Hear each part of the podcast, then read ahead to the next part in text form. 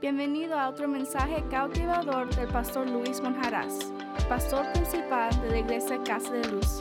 Para obtener más contenido y actualizaciones, visítenos en facebook.com diagonal Casa de Luz Oficial. Muchos creen en la resurrección de Jesús, pero no solamente es creer en la resurrección de Jesús, sino que tenemos que creer en el poder de la resurrección de nuestro Señor Jesucristo. Y para poder creer en el poder de la resurrección de nuestro Señor Jesucristo, tenemos que indagar, tenemos que enriquecer nuestro espíritu, nuestra alma a través del conocimiento de la palabra del Señor. Mire lo que le voy a decir.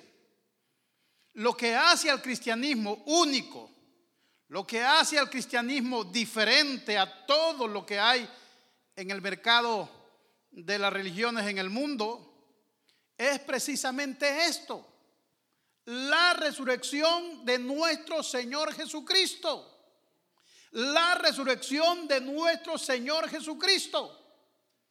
Ahora, mire esto. Hay muchas religiones dentro de las cuales hay algunas que son numerosas. Por ejemplo, el Islam. ¿Como cuántos miembros tiene el Islam? Estaba indagando y tiene un poco más de, de mil millones de seguidores en todo el mundo, más de mil millones de seguidores. Y el Islam fue fundado antes de nuestro Señor Jesucristo.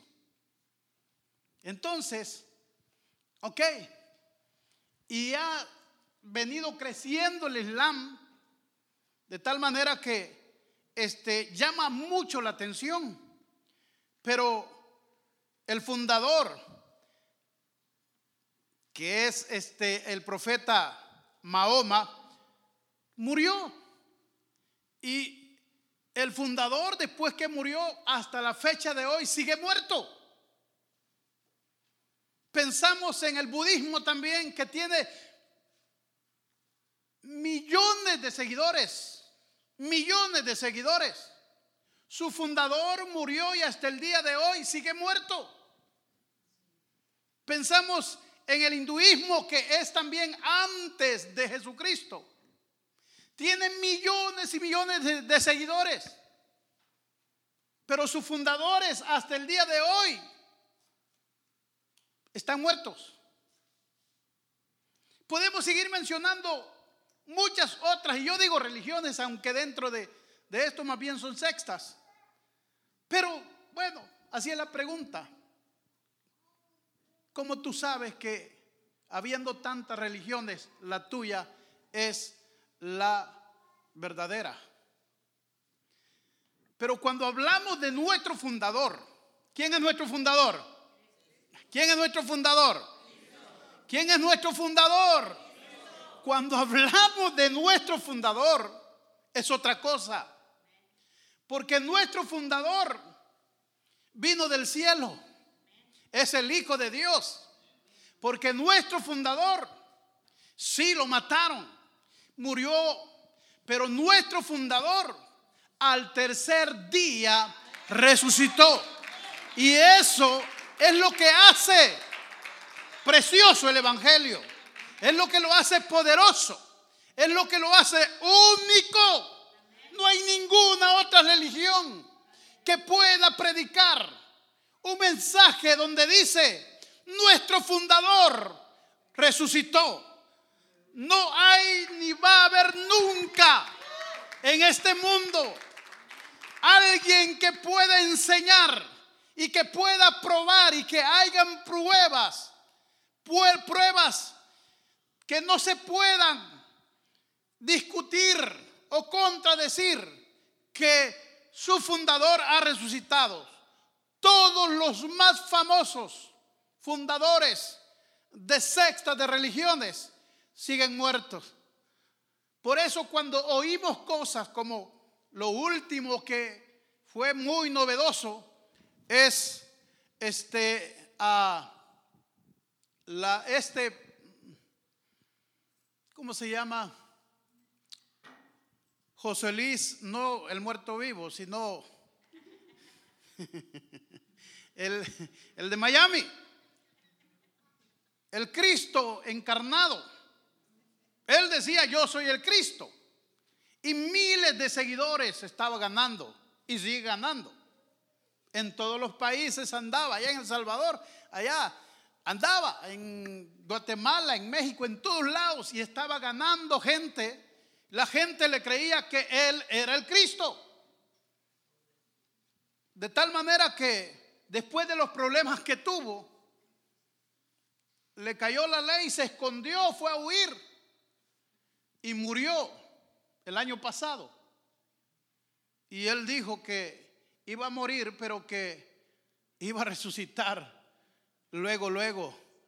Ahí está la gente todavía esperando que resucite.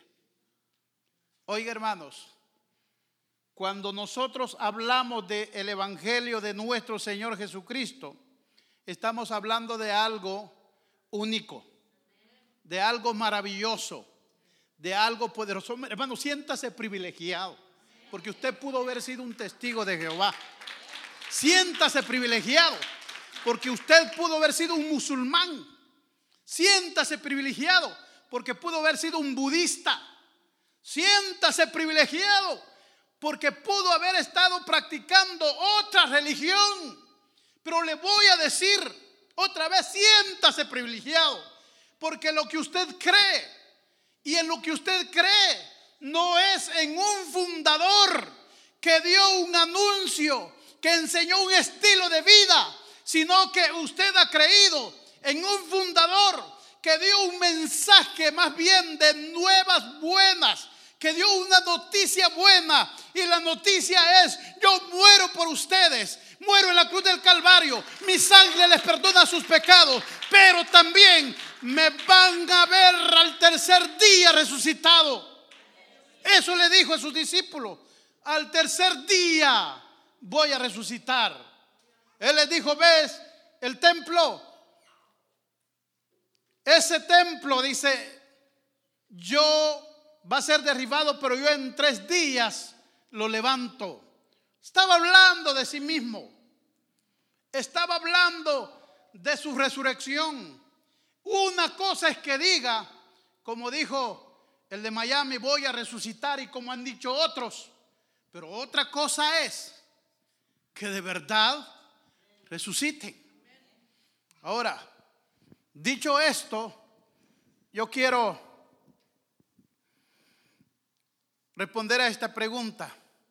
¿Qué hace que el Evangelio sea tan maravilloso?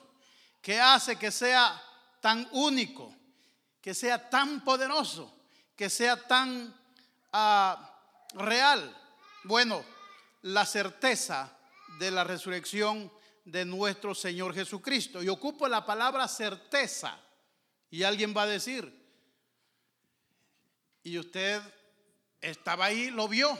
¿Y cómo dice que tiene certeza de la resurrección de Jesucristo. Mire, óigame esto. Primero, número uno, Jesucristo resucitó conforme a las escrituras.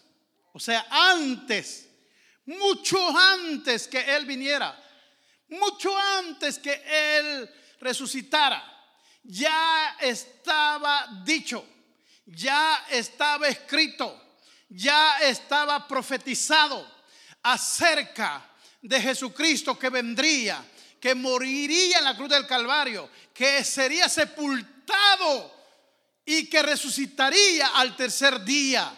Mire lo que dice la Biblia.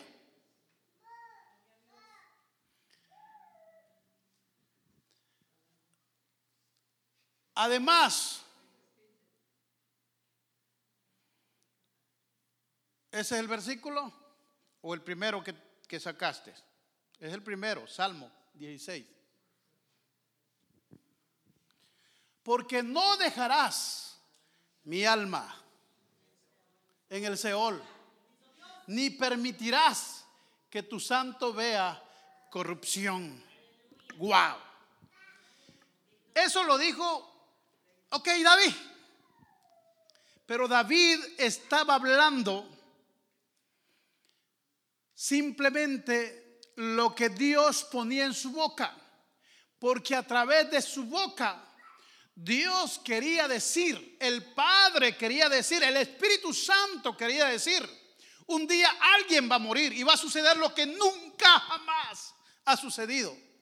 Ese que va a morir no se va a quedar en el sepulcro. Ese que va a morir no será corrompido su cuerpo. ¿Y sabe usted que el cuerpo de nuestro Señor Jesucristo no se corrompió? Las sábanas las hallaron. Y las hallaron, hermanos, como que se acababan de meter el cuerpo, ahí se lo acababan de quitar las sábanas, hasta dobladitas las hallaron.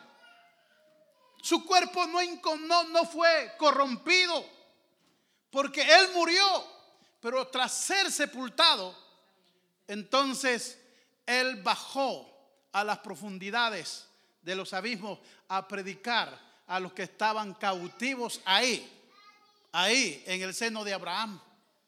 Llegó para darles la libertad, la salida de ese lugar donde estaban, aunque bien, pero todavía no estaban en el cielo.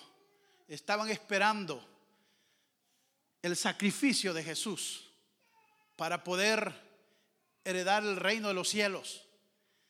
Él dice aquí, ni permitirás que tu santo vea corrupción. 700 años atrás, no sé cuántos, muchísimos años atrás, ya Dios estaba diciendo de la resurrección de nuestro Señor Jesucristo. ¿Y qué fue lo que sucedió? Conforme a las escrituras, dice Pablo, así se cumplió. Mire hermano, todo, todo lo que se llama la pasión de Cristo, bueno, toda la historia de lo que Cristo vivió fue profetizado muchísimos años atrás. Mire, haciendo un conteo así rápido, se profetizó que iba a resucitar, se profetizó que iba a morir en medio de estos dos delincuentes, se profetizó que iba a ser enterrado en un, en un sepulcro de ricos.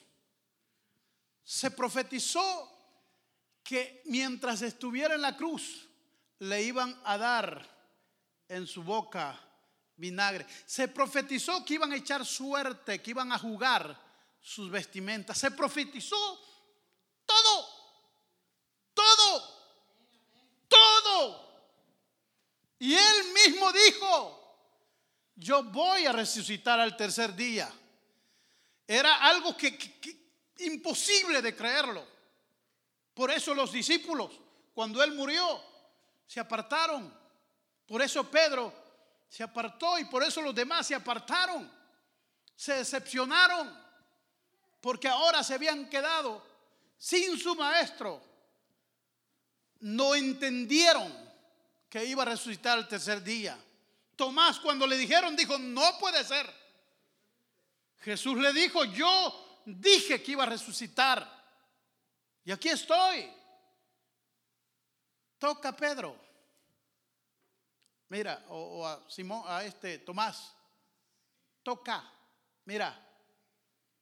Y hasta que tocó, lo veía y no lo creía, pero tocó las heridas de Jesús y dijo, lo creo, eres tu maestro. Todo fue conforme a las escrituras. Todo. Todo. No le da eso gozo el saber que lo que usted cree es algo diferente a lo que el mundo cree por ahí. Ahora, segundo, voy rapidito hoy, el testimonio de cientos de testigos oculares. el testimonio de cientos de testigos oculares. Leamos un versículo. ¿O son varios ahí? Porque primeramente os he enseñado lo que mismo recibí, que Cristo murió por nuestros pecados conforme a las escrituras, y que fue sepultado y que resucitó al tercer día conforme a las escrituras y que apareció a Cefas, a Pedro, apareció a Cefas y después apareció a los doce. Después apareció a más de 500 hermanos a la vez, a más de 500 hermanos a la vez. José Smith llevó sus testigos, llevó un grupito de testigos, sacó según las planchas, las copió y las fue a enterrar de nuevo ahí en ese cerro donde las halló, donde le reveló el ángel, según.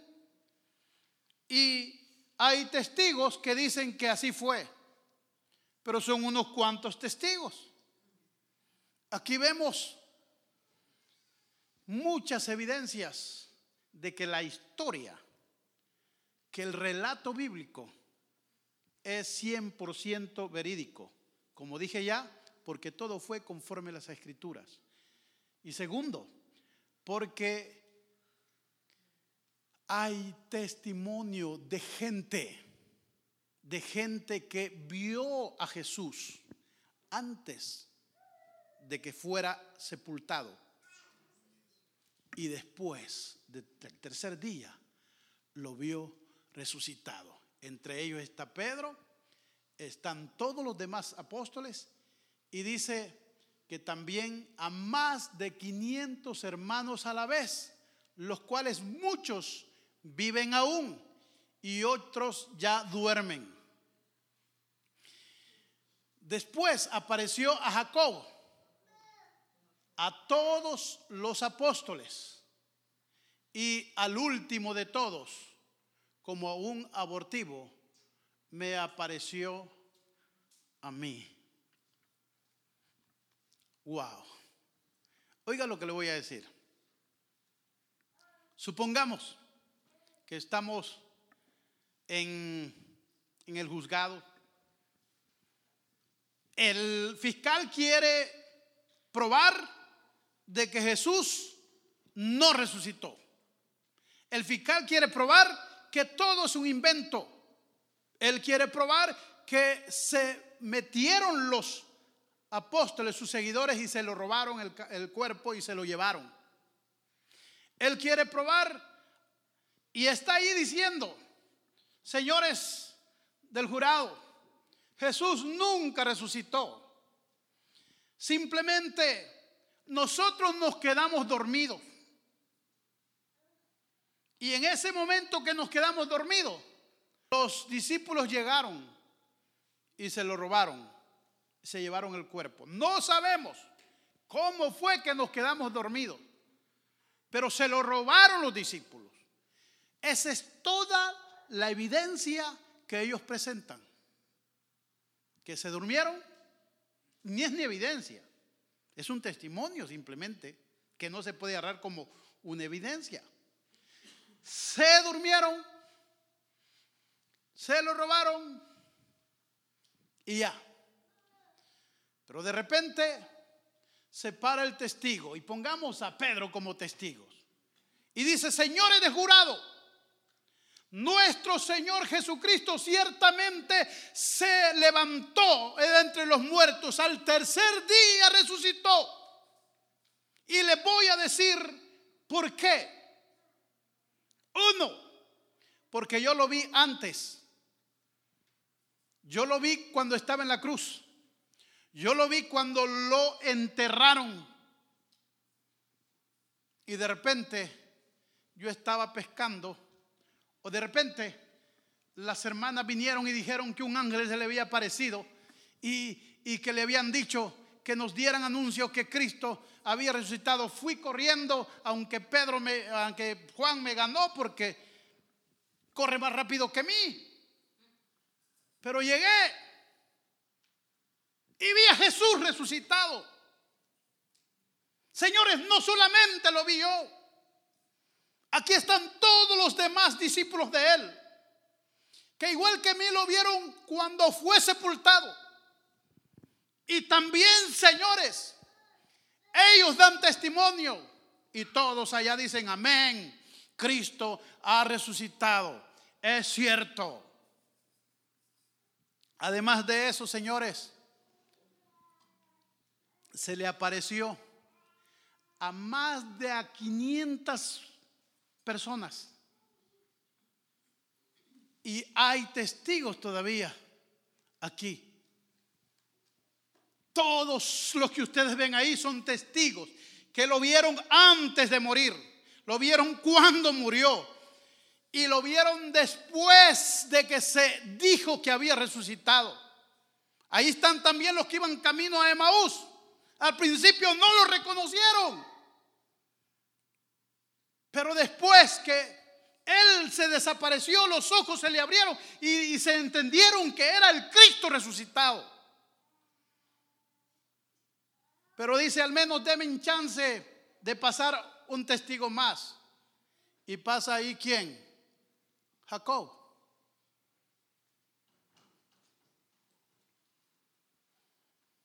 Y Jacob dice, señores, yo no creía que Jesús era el enviado. Nunca creí que Él después de muerto pudiera resucitar. Yo no fui su seguidor, pero al ver que lo enterraron y después de tres días veo a mi hermano, al mismo que enterraron, lo veo vivo, cumpliéndose como había dicho, que al tercer día resucitara iba a resucitar. Señores, por eso hoy me volví yo también cristiano. Antes yo no era, pero ante lo que vi y de lo que soy testigo, no me quedó otra, sino que creer en el Evangelio que mi hermano predicó. Cuánta evidencia.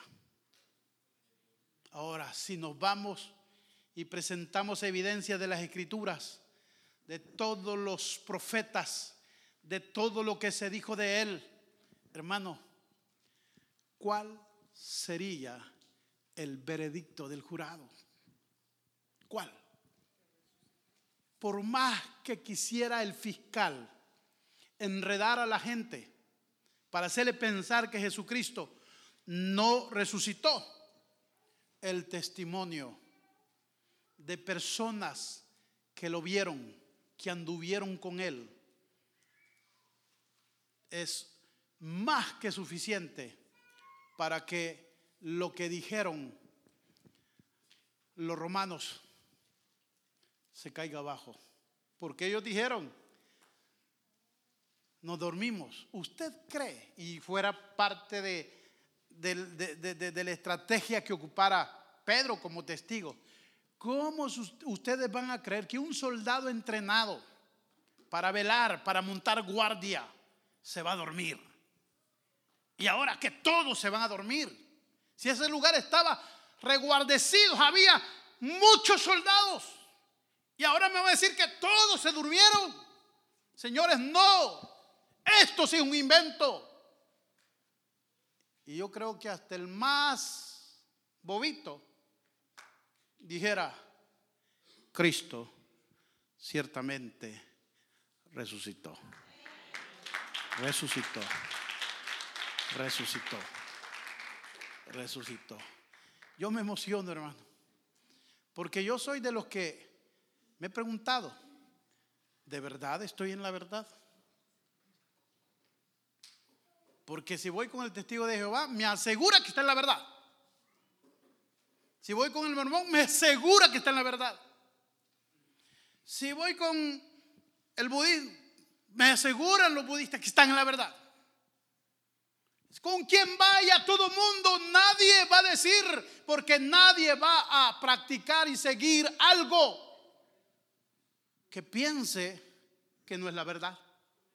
¿Quién? Nadie. Pues yo estoy igual a, ellos. Yo creo en esta verdad, pero no la creo solo por herencia. No la creo solo porque fue lo primero que me hablaron cuando estaba en una necesidad terrible. Yo lo creo porque en las escrituras encuentro no solo lo suficiente, sino más que suficiente evidencia para sentirme tan confiado y tan seguro de que ese Cristo de la gloria, a quien sirvo, a quien adoro, a quien espero, es el Cristo resucitado. Es el que derramó su sangre por mí. Es el que me sacó de la condenación a la vida eterna. Siéntase feliz. Siéntase dichoso. Porque nadie puede predicar el evangelio que usted predica. Nadie. A usted. El evangelio lo hace único. Porque es el único que cree. O es el único que tiene al fundador con usted, resucitado. Que murió, murió, pero que resucitó, también resucitó. Aleluya.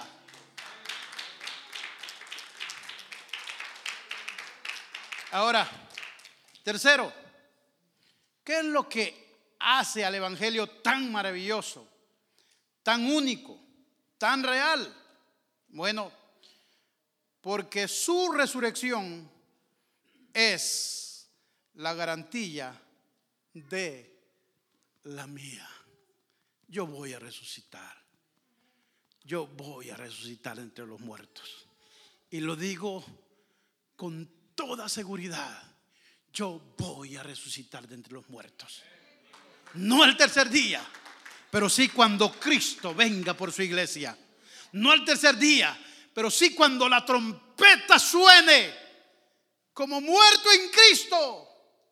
Resucitaré entre los muertos si es que estoy muerto cuando Él venga. Si no, ni necesidad de resurrección va a haber, solo de ser glorificado. La resurrección de Jesús es la garantía de la mía. Leamos algo. Mas ahora Cristo ha resucitado de los muertos. Primicia. Primicia es como la garantía. Por ejemplo, te vendo mi carro. Sí, pero no tengo el dinero. Todo. Pues Dame un enganche. ¿Cuánto? Tanto. Aquí está. Ok, ¿y en cuánto tiempo no? Tanto tiempo. Ok, mientras tanto voy a tener el título. Si no me lo pagas, pues voy a recogerlo. Y nadie quiere perder ese dinero que ella dio, a menos que no le quede alternativa. Mas ahora Cristo ha resucitado de los muertos, primicia de los que durmieron es hecho. Porque por cuanto la muerte entró por un hombre, también por un hombre la resurrección de los muertos. Hay otro versículo, porque así como en Adán todos mueren, también en Cristo todos serán vivificados pero cada uno en su debido orden. Cristo, la primicia, luego los que son de Cristo en su venida. En su venida. Yo sueño con la resurrección, hermano. Y quizás por porque mi mamá pues todavía está recién que murió para mí. Y yo digo, wow, mi mamá ya no está más aquí en este mundo. Y me pongo a recordar tantas cosas. Hoy que estaba aquí la hermana que nos visitó por una semana, estábamos ahí en la... Estábamos por ahí, le digo, ¿sabe qué? Aquí caminé con mi mamá y yo la miraba que se reía y que se reía y quería decirme algo, pero la risa no lo dejaba. Hasta que agarró un poquito de aire, me dice, pareces chancho ahogado, porque era una cuesta que...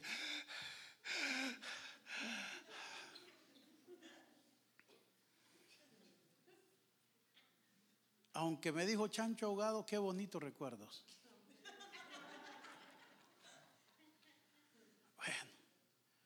Es que me puso a seguir a un anciano de, ya está retirado pues, 60 y, ya retirado y no le aguanté la carrera. Bueno, voy a poner a hacer ejercicio para retarlo otra vez. A ver. Pero recordando todo eso, yo recuerdo dónde fue sepultada.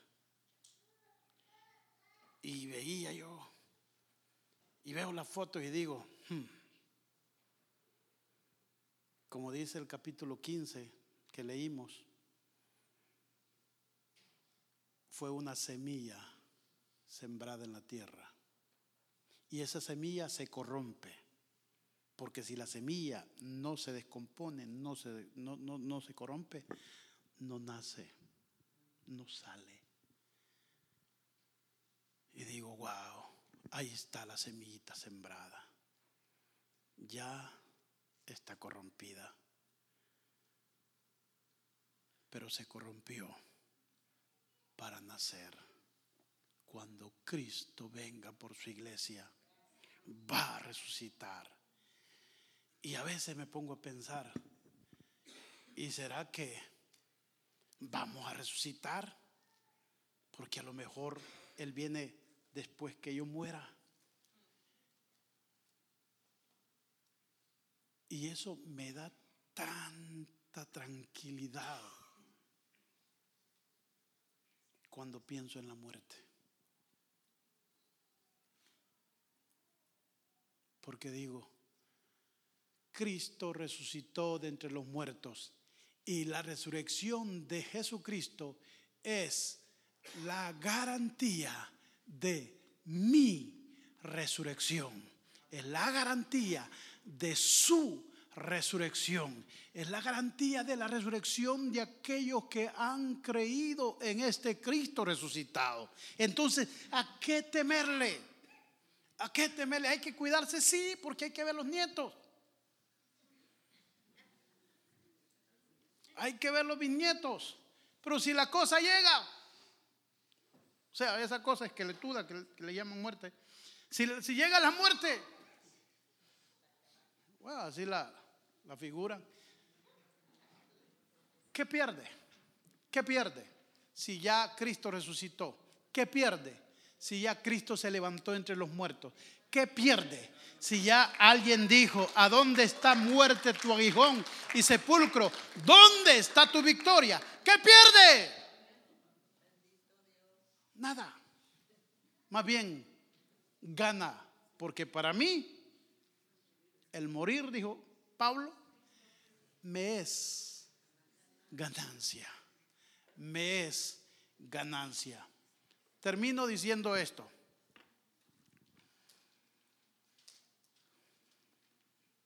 Ya leímos el versículo de 1 Corintios 15, 20 al 23, ¿verdad?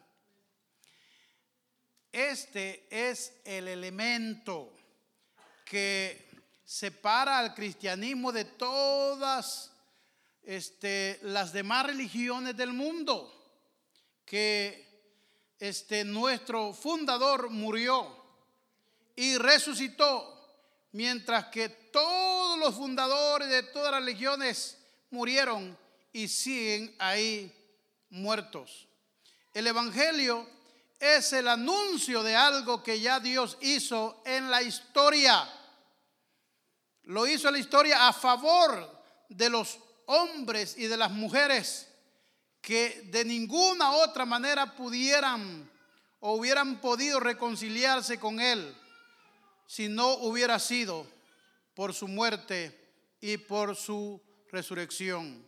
Hermanos, el Evangelio no es un consejo, sino una noticia. El Evangelio no es un estilo de vida, sino una noticia. Y la noticia es el poder de la resurrección. Cristo resucitó de entre los muertos. Y porque Él resucitó, usted es salvo. Yo soy salvo. Los que creemos en Él somos salvos. Ahora, no hay ninguna religión en el mundo que predique un mensaje semejante al nuestro, a este. Mi fundador, Cristo, el que el Padre envió, el unigénito del Padre, el que se humilló hasta lo sumo, el que fue despreciado, el que fue desechado, el que fue tentado, el que sufrió la agonía del Calvario durante todo un día, el que dijo consumado es como última palabra en la cruz, el que fue bajado de ahí y sepultado a la carrera en un sepulcro de rico, ese Cristo, mi fundador, está vivo, ha resucitado, ha resucitado.